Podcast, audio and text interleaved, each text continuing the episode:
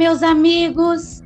Hoje, 24 de novembro de 2020, vivemos algo nunca imaginável. Uma pandemia que assolou o mundo todo. E agora, José? O jeito foi ficar no início todos em casa. E assim, com os restaurantes fechados, tivemos que nos virar na cozinha.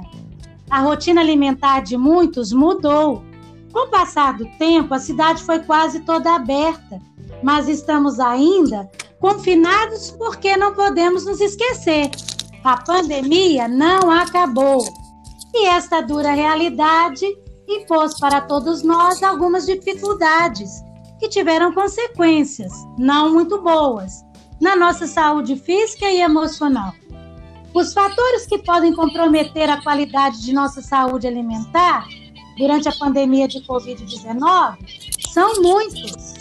E eles concorrem por aumentar os riscos de exageros à mesa, os ataques de gulodice ou até uma recusa a alimentos que antes eram bem tolerados e até agradáveis ao paladar das crianças, gerando em ambos os casos a preocupação dos pais sobre o assunto. Preocupação essa que precisa virar ação, ocupação. Acredito que todos que estão me ouvindo concordam comigo. Nesse podcast, vamos atender a demanda de uma mãe, Gisele Estevam, que tem sua filhinha estudando na nossa escola, na Escola Municipal Júlia Paraíso. Sua filha está matriculada no turno da tarde, sala 11. A Gisele está aqui conosco, que nos dá muita satisfação. E ela mesma pergunta para a nossa convidada de honra, a nutricionista Nakita Agostini Davis. E já de cara, vamos agradecer a Nakita por ter sido tão solícita ao nosso convite para participar dessa conversa. Nakita Agostini Davis é formada pela UFMG em 2012 em nutrição. É pós-graduada em nutrição no esporte e nutrição funcional. Tem sua atuação em rotulagem de alimentos, alimentação escolar em cantina escolar saudável, já por cinco anos. Além disso, nossa nutricionista faz atendimentos clínicos para diversas idades, focando na reeducação alimentar e também vegetariana. Assim sendo, vamos nos cumprimentar. Boa tarde, Nakita. Boa tarde, Luísa. Boa tarde, Gisele. Muito obrigada pelo convite. É um prazer estar aqui e poder falar um pouquinho com vocês sobre alimentação. Um assunto que eu gosto tanto. Prazer é nosso. Boa tarde, Gisele. Boa tarde, Luísa. Boa tarde, Nakita. Também é um prazer estar aqui e espero que o meu problema seja o de muitas pessoas que a gente possa ajudar, né? Com certeza. Então, bora lá. Vou passar a palavra para você, Gisele, e você já pode fazer a sua pergunta para a Nakita. Tudo bem. Nakita, é, no caso, a Ana Luísa, ela sempre comeu de tudo e hoje ela está com muita dificuldade de comer, está muito dispersa. Então eu queria saber como que eu faço para ter essa voltar ela para essa coisa de alimentar, de querer sentar na mesa. Ela está um pouquinho fora da rotina. E ela recusa muitos alimentos que é, a gente oferece. Ela não quer mais experimentar coisas novas. É, tem comida que ela comia antes e hoje ela não quer comer mais, igual carne, ela está recusando bastante. É, inicialmente. Entendi. Gisele. Ela está com quantos anos? Desculpa. Ela tem seis aninhos. Seis anos. Certo. Bom, é, toda criança tem uma fase mesmo, na verdade são várias fases, né? A primeira delas normalmente acontece lá perto dos dois anos, e aí depois nessa na idade escolar aí de seis anos costuma voltar a acontecer essas fases de alguns tipos de recusas, né? De alimentos que comia, bem essa história aí que você me contou. É, alimentos que comia tranquilamente, recusar. E assim, não, num cenário normal, né, de vida, de rotina normal, a gente já espera esse momento.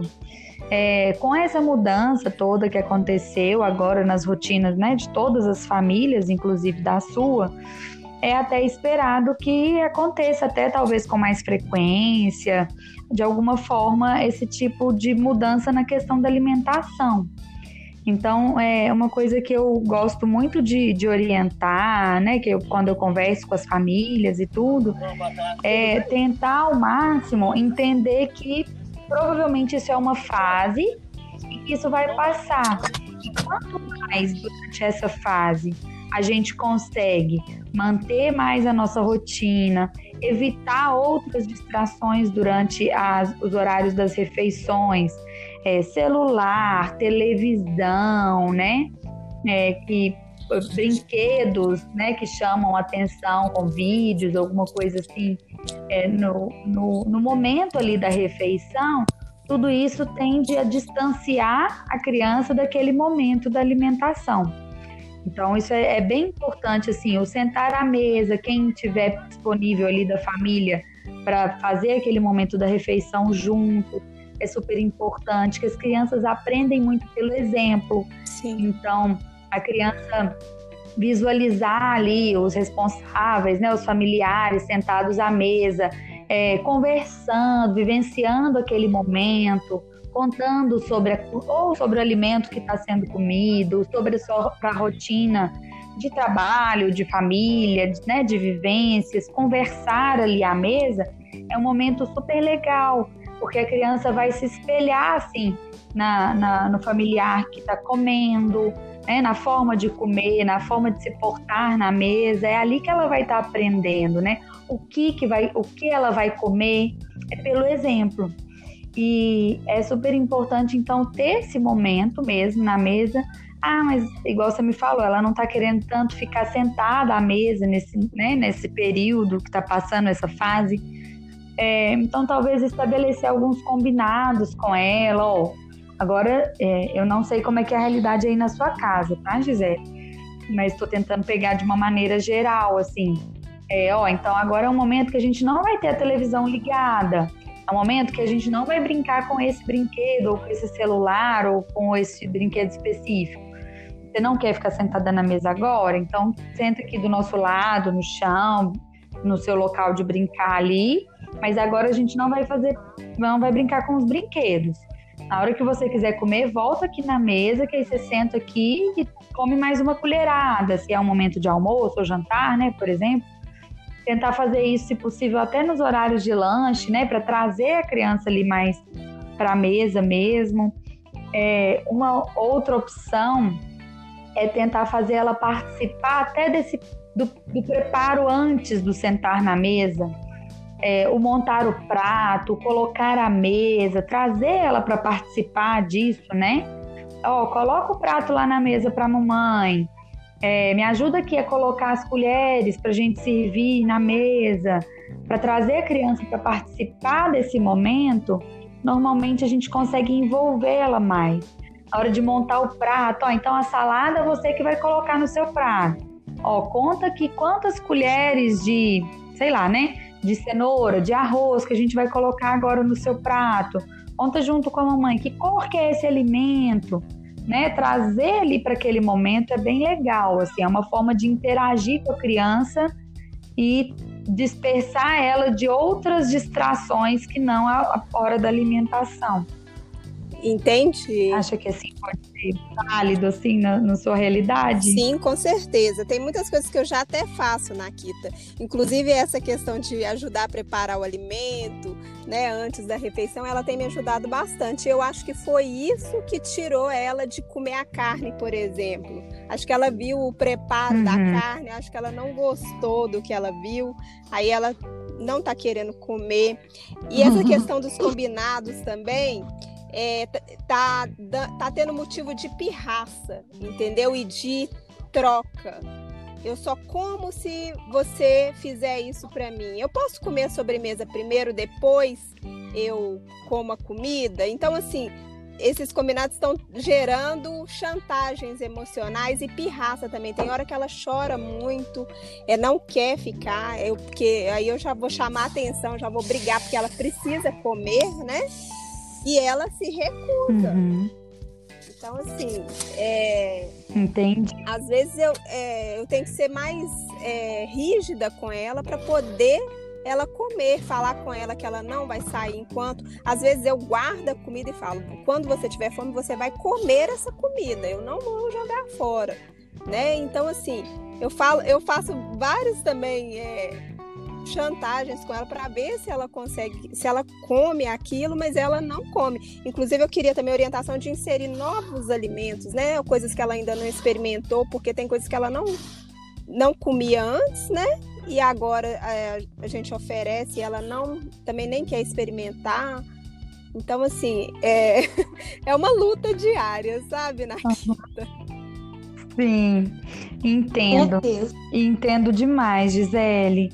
E assim, é, você levantou aí três pontos que eu acho que são importantes mesmo é, da gente da gente pensar e tentar entender um pouquinho, né?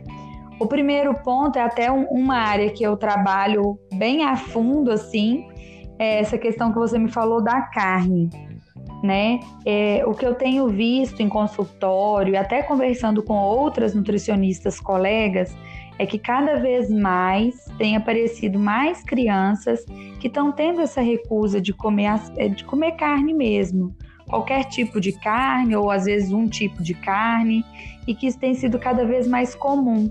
E quando a gente para para analisar os estudos científicos, né, que estão vendo, observando isso também, a gente vê que parece que é uma geração indo com esse mesmo, porque assim hoje, é, né, nós seres humanos é,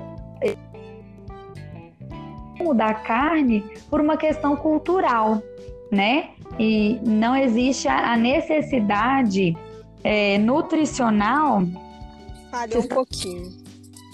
É, tá falhando. Falhou, mas voltou agora? Voltou.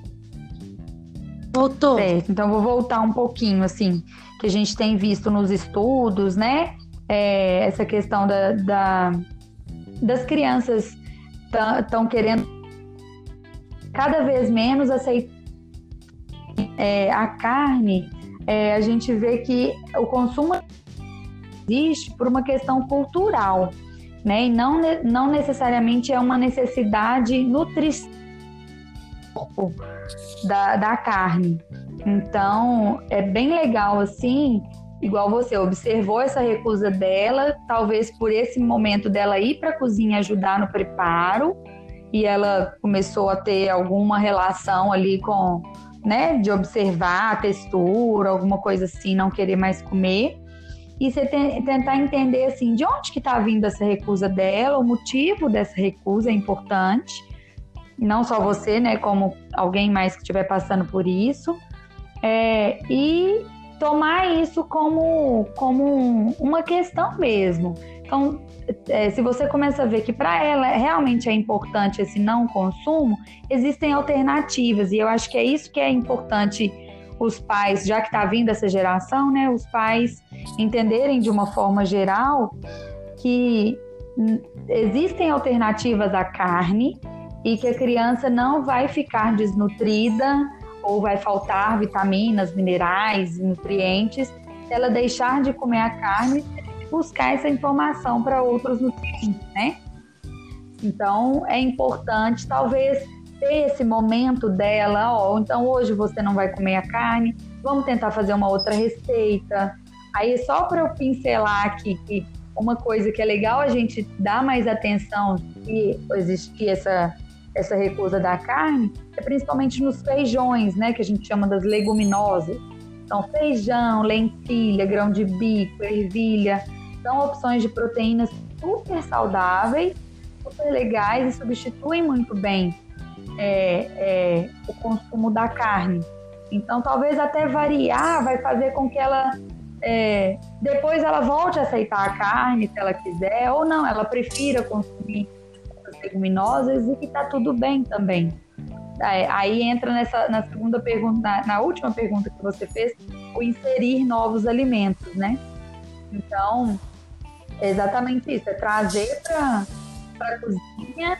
Então, vamos fazer um hamburguinho de feijão, vamos fazer uma salada de grão de bico, picadinho aqui com um tomatinho, é, tentar dar uma variada assim com outras fontes de proteína, pode ser legal para dar um, um momento dela ter, querendo, vamos dizer assim, essa autonomia de escolha, digo autonomia entre aspas,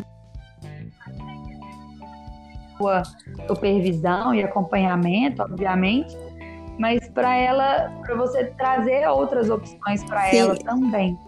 E aí chega num ponto que a sua o segundo questionamento é com relação à pirraça, à chantagem, né, que você vem observando que ela está fazendo é, o que eu vejo muito em consultório, né, e nessa troca de experiências com outras nutricionistas colegas também, é, a gente observa muito assim, nós adultos agora da pandemia. Falhou.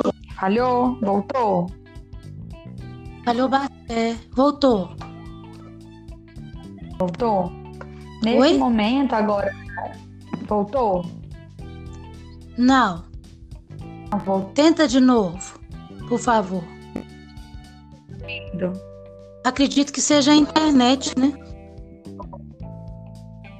É, tô, tô analisando isso aqui do meu sinal mesmo. Sim. Mas meu sinal tá até bom. Agora voltou. É, então agora tá me ouvindo normal? Está, pode continuar. Certo. É, uma coisa que é legal a gente pensar, assim, nesse momento da pandemia, é, nós adultos, como é que está sendo a nossa relação, né, com essa reclusão, com essa falta do convívio social? A gente tem, tem sentido muito isso, né? É, e aí a gente tem várias formas da gente demonstrar essas sensações que a gente tem, tem sentido. É, às vezes a gente fica no momento mais triste, a gente fica às vezes no momento mais estressado, ainda mais de ter que manter a rotina às vezes de escola, de alimentação, de home office, tudo dentro de casa. É, isso tudo está tá bagunçando até os nossos sentimentos de adultos, que teoricamente a gente já sabe lidar melhor um pouco com esse sentimento. Verdade. Então, quando a gente leva isso, é, quando a gente leva isso para as crianças, tentar entender um pouquinho é como que eles estão lidando, né, com esse sentimento. É, será que eles estão brincando tanto quanto eles brincavam quando estava com a escola, ou com, ia para a pracinha brincar? E aí, qual que vai ser talvez a forma da criança extravasar esse sentimento? Talvez vai ser ela trazer isso para a hora da alimentação, fazer uma pirraça mais, querer fazer alguma chantagem. Se a gente tenta investigar, né, passar e tentar entender de onde que está vindo esse sentimento, às vezes a gente tentar suprir isso em uma outra forma, a gente consegue é, melhorar essa relação lá na hora da alimentação. Porque se a gente, na hora da refeição, transformar aquilo num momento de estresse, um momento cansativo, que é o que torna mesmo quando acontecem Sim. várias recusas né, da alimentação, Verdade. passa a ficar um momento estressante. E aí, se a gente tenta entender, ah, talvez ela está cansada, né? Agora eu estou supondo, igual eu falei, eu não estou conhecendo a realidade da sua casa. Mas às vezes ela está muito cansada porque eu estou tendo que trabalhar mais e eu estou brincando menos com ela. E aí, nesse horário da refeição, pode ser um horário que ela está extravasando esse contato mais comigo e é a hora que ela está tendo mais atenção minha. Então vamos tentar trabalhar isso de uma outra forma. Vamos ter um momento da gente brincar junto, separar um, 15 minutos no dia, né? Porque eu sei que as rotinas estão apertadas e é complicado mesmo. É um momento muito diferente que a gente está passando no mundo todo. Mas tentar trazer isso por um outro lado, tentar ter esse entendimento, pode ser que ajude nessa hora da, da refeição, né? E, e o ela participar, igual você falou que já está fazendo, vai ser um momento que vai ajudar bem. Eu acho, aí é uma opinião minha profissional, assim, que eu vejo que funciona bem. é não dar outro alimento, já que está tendo a recusa daquela refeição, igual você mesmo falou que está fazendo. Então, ó, não quis almoçar, então eu vou guardar esse almoço aqui na vasilhinha, ou na geladeira, né? Dependendo do tempo, para a gente manter a qualidade Sim. nutricional daquela, daquela refeição. E numa, num próximo momento de fome, não vai ser biscoito, não vai ser iogurte, né? Não vai ser um outro tipo de lanche. Então, aqui, ó, vamos comer? A gente faz um mexidinho aqui. Até às vezes esquenta, põe um azeitinho, um temperinho diferente, mas vai ser aquela comida que não foi comida mais cedo e agora a fome tá maior, então vamos comer agora. Aqui. Aí, talvez nesse dia. Oi.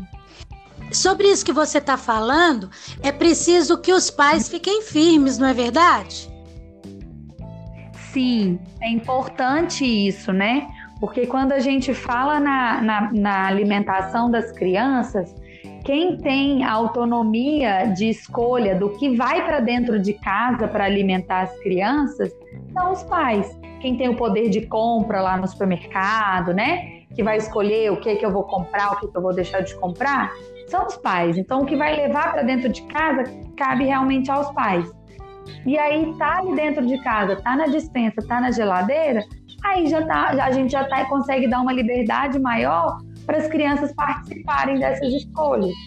E aí vão ter, vai ter a hora da refeição, da comida. Então não comeu agora, então tudo bem, não precisa virar um estresse, não precisa fazer chantagem, não precisa ter recompensa, mas ok, você não quer comer agora? A hora que você sentir fome de novo, você me avisa. E aí guarda essa comida, ó, sua comida tá aqui guardada, a mamãe vai esquentar ela aqui depois, ou o papai vai fazer isso, e aí a gente vai esquentar e aí você vai comer na hora que você tiver fome, tudo bem? É, outra coisa aí surgiu uma dúvida. Por exemplo, ela quer uma alimentação muito simples. Eu coloco o prato completo para ela, ela vai e come só o arroz e o feijão. Isso é válido? Ou então, por exemplo, ah, hoje eu não quero feijão, eu vou querer só o alface, porque ela adora o alface, por exemplo, né? Ela come só o alface. É, uhum. Outra coisa também que ela gosta de comer macarrão. Faz o, a comida e tem o macarrão, ela quer só o macarrão. Se essa, por exemplo, ela não comer tudo, por exemplo, põe uma salada Entendi. diferente, uma couve-flor, um brócolis, é, misturado, picadinho, imperceptível na comida, ela não, ela não come. Tomate, ovo, por exemplo, ela comia ovo normalmente, hoje ela não quer comer ovo mais. Então, assim, tem várias coisas pontuais, sabe, que vão hum. aparecendo e a gente fica sem saber o que, que é o básico, né, da alimentação que tem que ser comido. Não sei. Entendi. Ó, normalmente, em, é, em, momentos assim, né? Igual você falou, ela comia, agora ela parou de comer, e tem dia que ela quer o feijão, tem dia que ela não vai querer o feijão. É, normalmente, o que, que a gente costuma orientar? Faça a comida normalmente que você faria. É, que eu, quando eu falo assim, é assim, não faça só macarrão se ela está aceitando só macarrão, né? Se ela está aceitando só macarrão e hoje não seria um dia que você faria macarrão, hoje não vai ter macarrão. Você vai fazer a comida normal que você faria e aí vamos pôr no prato. O que você sabe ou que ela já falou: "Ah, hoje eu não quero feijão, mamãe". E aí eu vou comer o alface e vou comer todo o resto. Ok, hoje não quer o feijão, amanhã come o feijão e tá tudo bem. Se você passa a ver que é uma coisa que está recorrente, aí a nossa sugestão é, então, ó, a gente vai colocar um pouquinho aqui no seu prato. Mesmo lá no fundo de você, Gisele, sabendo que ela não vai comer. Você vai colocar, seja o brócolis, a couve-flor, o tomate, que tiver no dia ali, você vai pôr, pode ser assim, uma colherinha de sobremesa, sabe? Não precisa ser um volume grande, porque você já sabe que ela não vai comer. Mas você vai colocar falando com ela, ó, então a mamãe vai colocar aqui no seu prato só para completar o prato. Você vai comer e se você não quiser comer isso, tá tudo bem. A tendência, à medida que a gente continua oferecendo, mesmo com a recusa, continua colocando no prato, mesmo sabendo que tem a recusa, a tendência é que vai chegar um momento que a criança vai resolver comer. Ela vai resolver voltar a comer se ela já comia, ou ela vai resolver experimentar uma coisa que ela não estava experimentando a partir do momento que tá lá no prato dela, tá no seu prato e você está comendo, tá no prato do outro familiar que está na mesa e o outro familiar também está comendo, sabe? E ela vai comendo pelo exemplo ali. Mas vai acontecer a recusa. Ela não vai comer um dia, não vai comer dois, talvez ela passe uma semana inteira sem comer aquele tomate. Mas pode acontecer de na semana seguinte ou no mês seguinte ela passe a comer e tá tudo bem. É, realmente dá um aperto no coração. Você serviu o prato ali completo e hoje ela só quis o arroz. E aí tenta conversar, né? Igual você falou que tem feito, tenta conversar o filho. Então, qual que vai ser o outro item? Vamos comer pelo menos dois itens aqui do prato hoje? Aí amanhã come pelo menos três, né? Cada dia você vai tentando aumentar essa negociação. É, é, essa variabilidade dos alimentos para a gente na nutrição é mais essencial do que a obrigatoriedade de ah, tem que comer arroz, feijão, salada todo dia, sabe?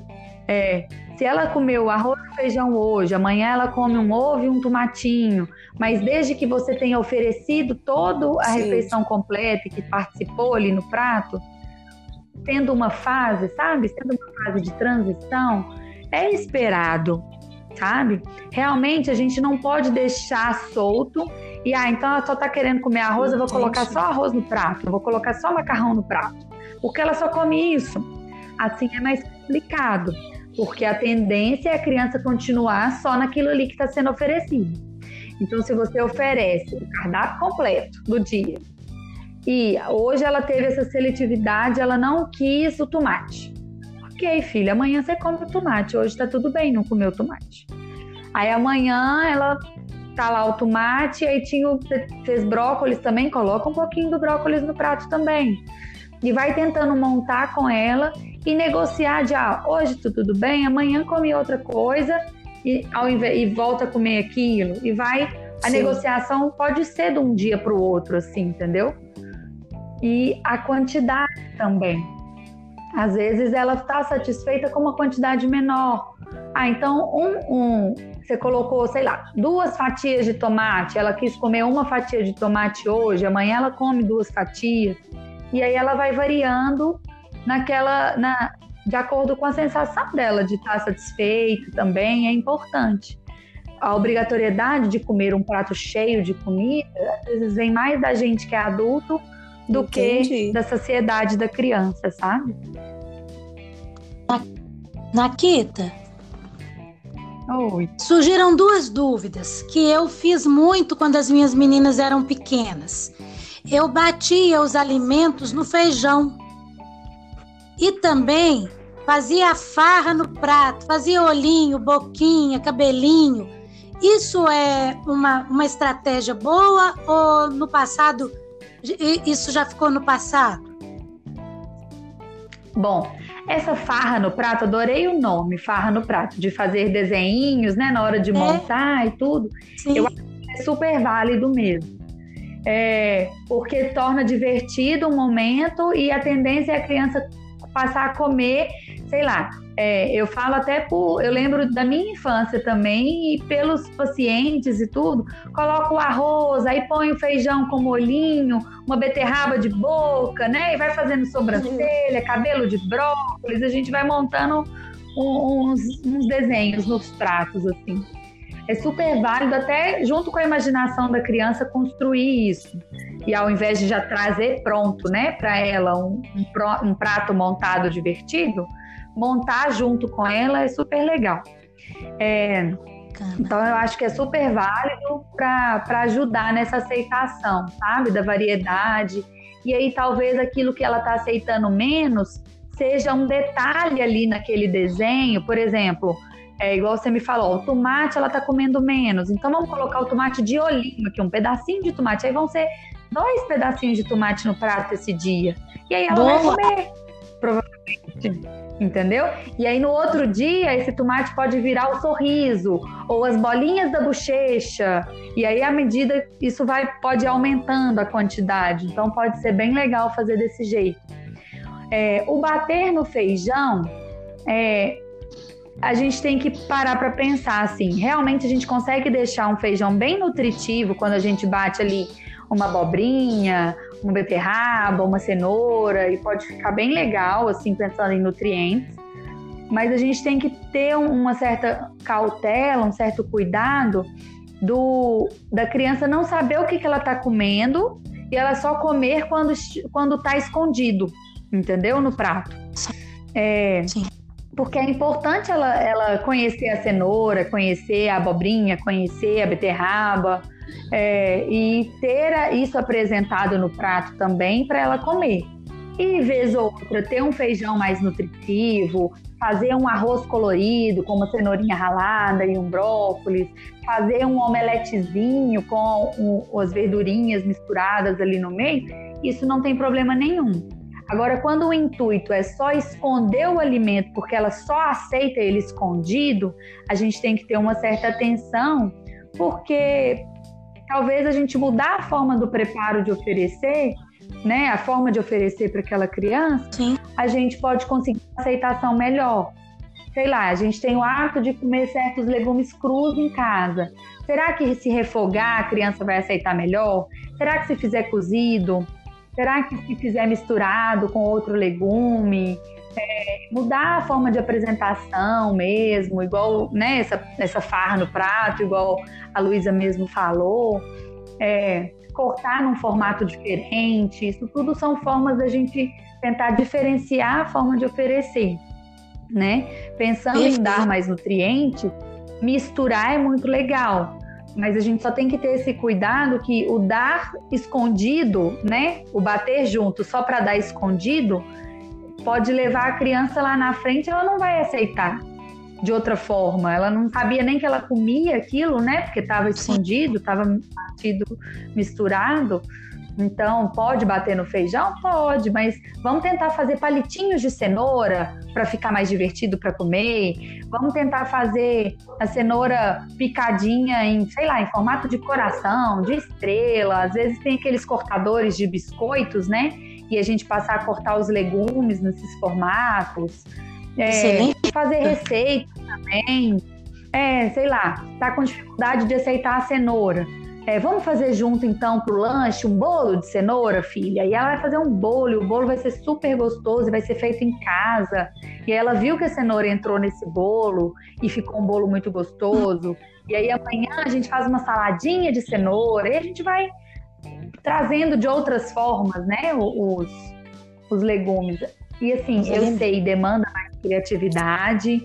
É, e hoje a gente acaba que tem muito acesso à informação no YouTube, né, na internet. Então ajuda um pouco na criatividade, né, de mudar os preparos. Ah, vamos fazer uma farofinha, vamos fazer um legume no forno, vamos fazer uma lasanha de legumes, de berinjela, de abobrinha, para ficar diferente, para ficar divertido, vamos fazer de outros formatos. E a internet acaba que ajuda a ter essa criatividade mesmo. Verdade. Eu sei que não é fácil pensar nisso é, é no verdade. dia a dia, na, na rotina. Tudo. Mas Ô, aí Gisele. ter um momento para pensar na semana, né? Parar no final de semana e já tentar planejar para a semana inteira, para desafogar isso no dia a dia e tirar um momento para pensar nessas preparações da semana toda pode ser legal também. Sim. Beleza. Gisele, não, você tem ainda que alguma outra questão? Sanadas e assim, eu só tenho a agradecer a você, a Nakita, dizer que tudo que a Nakita falou é muito válido. Me identifiquei muito com tudo que ela falou e acho que as orientações foram excelentes. Só tenho a agradecer.